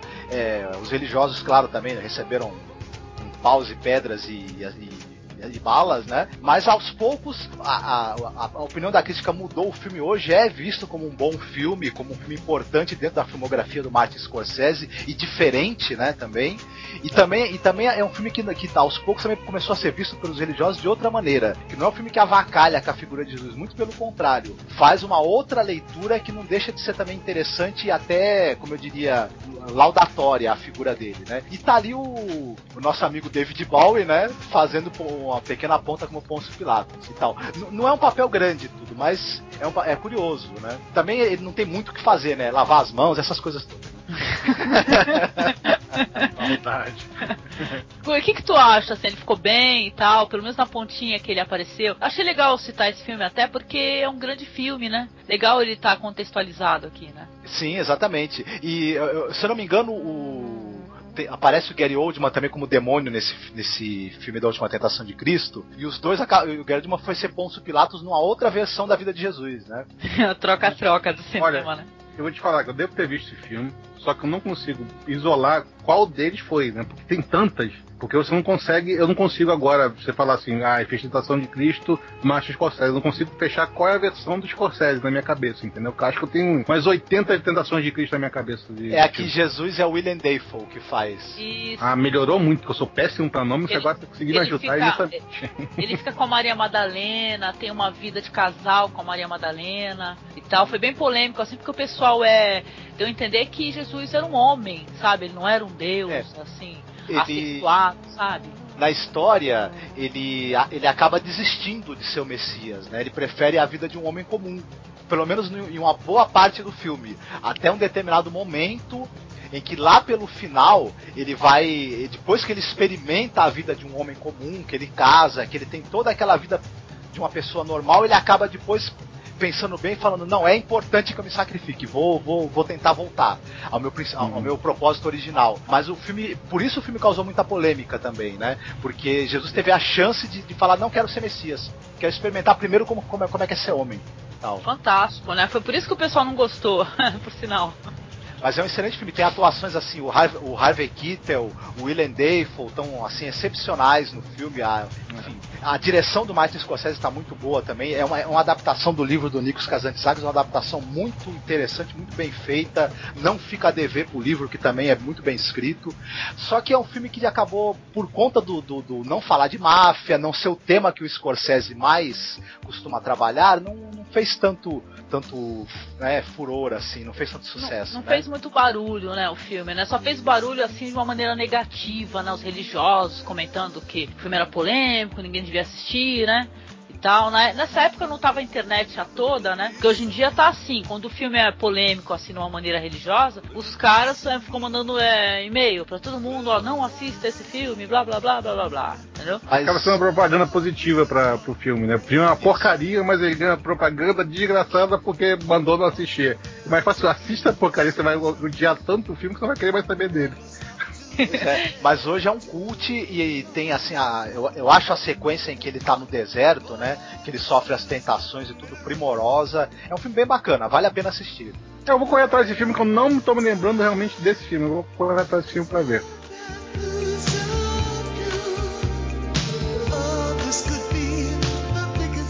Nos anos 90, o David Bowie fez várias pontas em vários filmes, né, em vários projetos e tal. Entre eles o Basquiat, que ele faz o Andy Warhol, né? 96.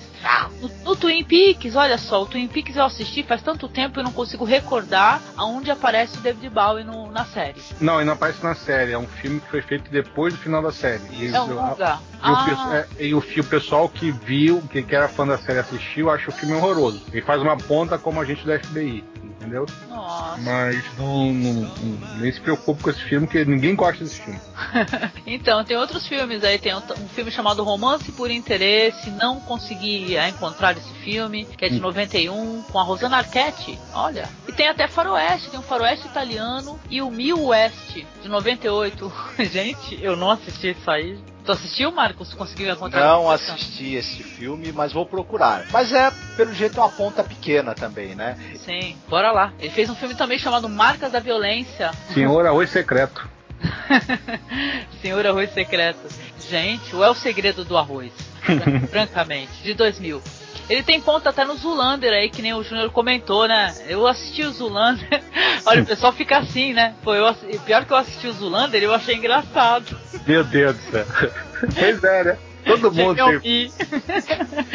o, o, o, problema dos do, de um filme como Zulander é aguentar o protagonista que é o. Ah, gente, mas desculpa, tudo bem, tá certo, vocês são homens. Aquele vou... cara é insuportável, ele, ele é péssimo. né? Não, não ele, bem. ele é. Eu também não é... gosto. Olha, concordo contigo. O único filme bom que ele fez, pra mim, quem vai ficar com Mary, só, acabou. Não tem mais nenhum outro filme dele que eu consiga assistir ele. Sim, o mérito, se... dele, o mérito dele também é a produção de Madagascar, né? Que é muito legal, né? Então, ele funciona bem, ele funciona atrás das câmeras. O Ben Stiller até que é um cara também que comédias aí que ele que ele produziu, dirigiu são divertidas e tudo. Agora eles ele, ele, ele não pode aparecer na frente de uma câmera, ele não nasceu para isso. Não sei quem falou para ele. Pronto, passa raiva, passa.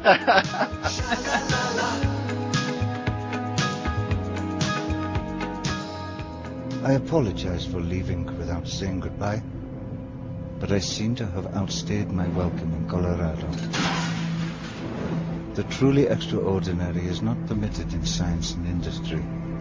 Perhaps you'll find more luck in your field, where people are happy to be mystified. You will find what you are looking for in this box. Ali has written you a thorough set of instructions. I add only one suggestion on using the machine. Destroy it drop it to the bottom of the deepest ocean. Such a thing will bring you only misery.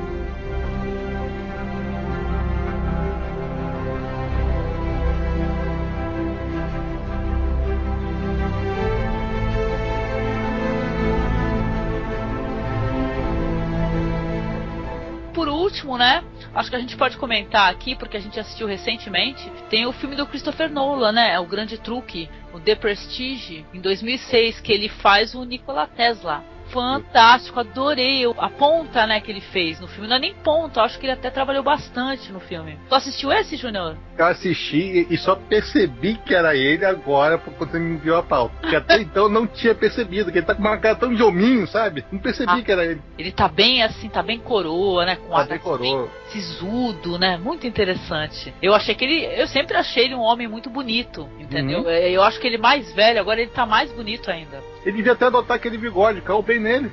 É, ficou chique.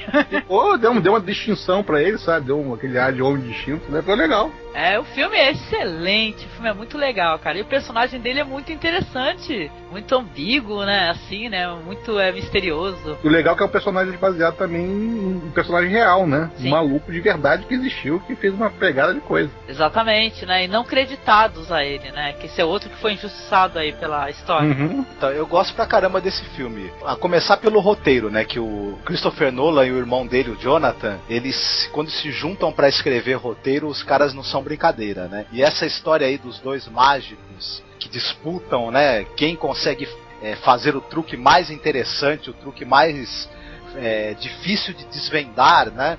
E, e que estão dispostos a tudo, né? O grande lance também é que eu fui sobre obsessão, né?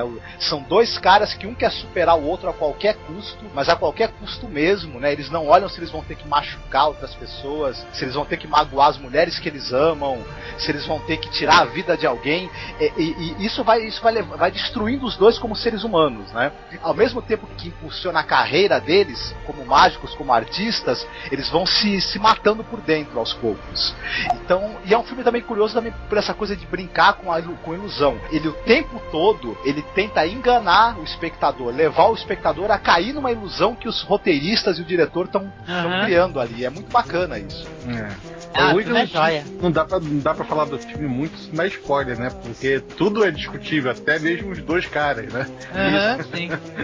É, o filme é excelente. E falando da atuação dele, eu achei ótima. Ele está muito bem. Ele, ele interpreta o Nikola Tesla já no, no, no momento em que ele estava sofrendo ali com a, com a disputa que ele tinha com o Thomas Edison. Inclusive, é uma coisa interessante, porque você tem a disputa entre os dois mágicos, é muito parecida com a disputa que houve entre o uhum. Tesla e o Edison, né? Que também acabou prejudicando mais a carreira do Tesla, na verdade, né? É porque o Edson sabia de roubar o Tesla, né, cara? Puder que o Tesla tinha, o Edson ia lá e roubava. Exatamente. E, e era um puta marqueteiro, né? Também. Roubava e sabotava também a, a, os empreendimentos do Tesla, né? Porque o Edson, além dele roubar as invenções, quando o cara estava desenvolvendo ao mesmo tempo que ele, dava um jeito de tentar sabotar o trabalho do cara, né? É, é porque aquela história, né? O Edson era, era um empreendedor, né? Ele tinha uma ideia e botava em prática, fazia negócio e ganhava dinheiro com aquela ideia. O Tesla não, era um visionário, era um cara que tinha ideias e queria mostrar pro mundo as ideias dele e acabava se lascando por causa disso, entendeu? Não patenteava, deixava pra lá, esquecia, vinha roubando ele adoidado. Era esse que era o grande problema do Tesla. Podemos é, ir para considerações finais? Ah, esquecemos de falar que ele participou do Bob Esponja, né, na série.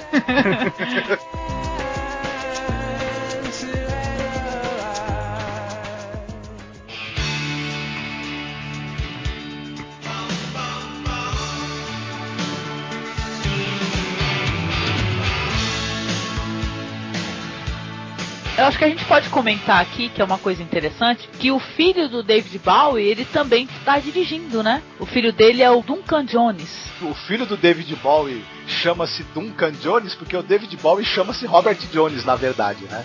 Isso, é. sim, sim. Mas, mas também deve ser aquela firulinha de ah, eu não vou usar o nome do meu pai para me promover. É. Que não adianta porra nenhuma, né? Todo mundo sabe que é filho, sobrinho, etc e tal. Exatamente. Então, e o filme dele eu não assisti, mas foi muito bem recebido nos festivais, viu? Esse filme Moon. Filme de 2007, né? E tal. E ele tá aí com ideia de fazer mais coisas e tudo. Olha, eu não sabia que era dele, é o filme de Drugas.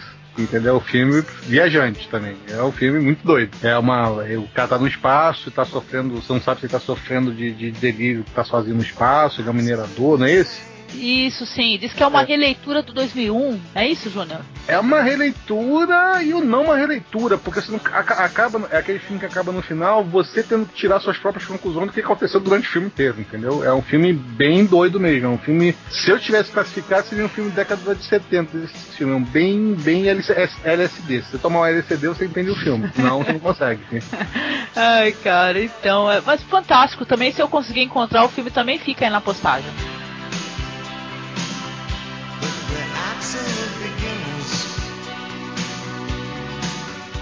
Para mim, alguns filmes do Bowie eu tinha visto muitos anos atrás, ou quando eu era pequeno, então esse podcast foi a oportunidade de acabar revendo alguns filmes que eu acabei gostando, né? Eu acho que o David Bowie, ele, ele tudo bem, ele, ele começou fazendo as coisas mais esquisitas e também como um ator, assim, não muito expressivo, mas depois eu acho que ele encontrou o jeito dele de atuar, ele acabou tendo em alguns filmes umas boas participações e, e uma carreira cinematográfica que eu acho que ele é bem relevante, viu? É bem interessante mesmo.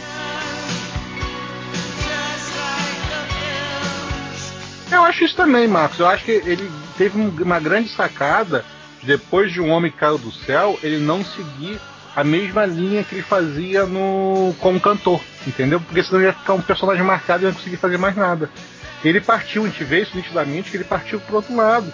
Só voltando mesmo no labirinto, mas no labirinto é uma coisa assim meio mágica, que aceita o, o, o lado boi cantor, entendeu? O lado boi cantor doido você não consegue definir o gênero sexual dele. Hum. Eu acho que foi uma grande sacada dele na época de tentar criar essa, a identidade como ator diferente da identidade dele como cantor, quando seria muito mais fácil você aliar as duas imagens em uma coisa só. No apanhado geral assim, tu acha que vale a pena então procurar os filmes com David Bowie? Eu acho que vale a pena você adquirir qualquer tipo de cultura, mesmo que seja um filme ruim, entendeu? Sim. Eu acho que vale a pena você ver um filme de David Bowie porque tem coisa boa, entendeu? Tem, do, tem um filme, pelo menos, que é excelente, que eu recomendo pra caramba, e, e do, três filmes, dois filmes ali que são bons de assistir, que é o Labirinto e o da do, do Gigolô. Sim.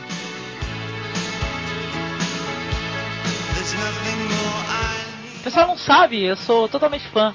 do David Bowie, entendeu? Como cantor. E é claro que a gente que, é, que curte a música do cara, a gente vai procurar. Pô, o cara faz filmes, pô, que legal, que interessante, vamos atrás, né, conhecer como é que é ele atuando e tudo. Eu achei que ele é interessante, assim, a gente até comentou um pouco em off, comparando com o Elvis Presley e tudo, o Júnior foi em defesa do Elvis Presley, né, Júnior? E tudo, mas eu acho que ele é um cara que é interessante porque ele se arrisca a fazer papéis diferentes, né?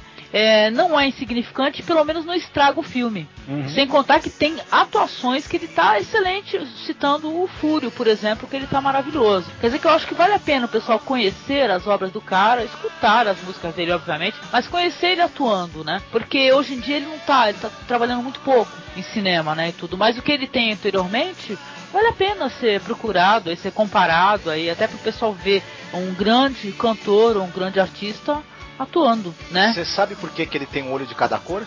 Ó, diz ele que é porque ele recebeu uma flechada no olho. É, isso aí é lenda. Então, Manuel, o que, que é então? Ele é, aqui, ele é cego de um dos olhos, ele teve, ele teve um problema devido a uma briga no colégio por causa de uma garota, ele tomou um soco no olho de outro cara, com quem ele estava brigando por causa de uma, de uma menina na, na época de escola ainda. Só que essa lesão que ele sofreu acabou se complicando e ele é cego daquela, de um dos olhos. Mas ele é... ficou com o olho azul, né, gente? Estranho, ele não, tem um castanho e um azul. Não é, não é que, que seja castanha, porque é uma ilusão de ótica.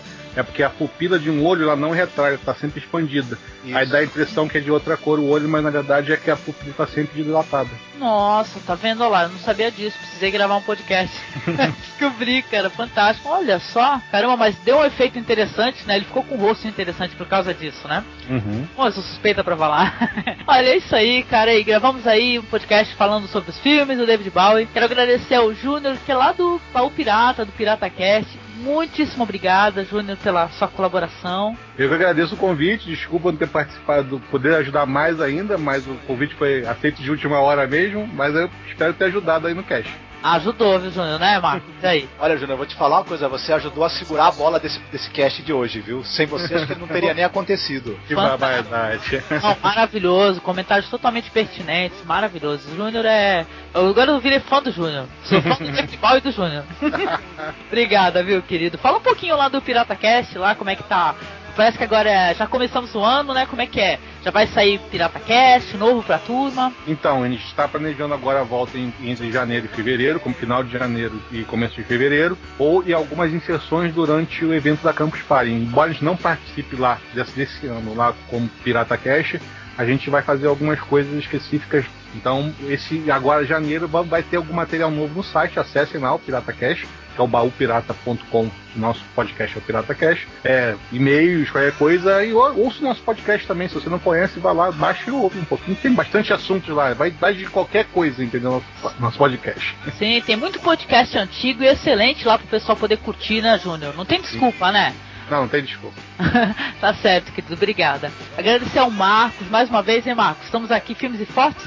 Estamos aqui, Filmes e Fortes, com Quer dizer que não vai ter plaquinha um abraço, obrigada pelos peixes? Por enquanto não, temos aí uns projetos aí de, de boas pautas aí pro Masmorra Cast do ano que vem, né, desse próximo ano, e é isso aí. Continue escutando o Masmorra Cast, escutem o Pirata Cast e é isso aí. E e, e é isso aí. E, e pausa, né? Pausa. E continuem vivos. E continuem vivos no ano que vem, viu, pessoal? Não, não vão se matar no, no, nas festas de ano novo. Marcos deixando o pessoal totalmente deprimido. É legal porque o ano novo já passou já também. Né? Os caras já que matar já se matou. É, é, é verdade, vai sair depois do ano novo, vai ser o primeiro ano, né? É o primeiro do ano. É isso aí, agradecer as pessoas que estão nos escutando aqui. Abraço para todo mundo. Quem quiser mandar e-mail pra gente, pode mandar e-mail para contato.cinemasmorra.gmail.com Comentários são muito bem-vindos, por favor, comentem. E é isso aí, galera. Um abraço. Tchau. Terminar cantando. I saw my baby. que horror. Bota a música da Xuxa Opa, lá do.